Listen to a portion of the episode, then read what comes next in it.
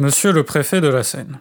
nous, propriétaires et locataires avoisinant la décharge publique de Monsieur Motet, située rue Benoît Malon, centre des Chasses et rue de Gentilly à Arcueil, limite de Gentilly, avons l'honneur d'attirer votre attention sur les inconvénients qui résultent de la dite décharge au point de vue propreté et hygiène publique. D'après le dernier orage, les terres emblayées se trouvant, vu la déclivité de la cendre des chasses, à 10 mètres environ au-dessus du niveau de la rue de Gentilly, des éboulements se sont produits rendant la circulation des piétons difficile. Nous tenons à vous signaler, monsieur le préfet, que pour éviter dans l'avenir des accidents sérieux, cette dernière doit être close et par la même occasion, nous tenons à vous signaler le mauvais état des rues au point de vue salubrité.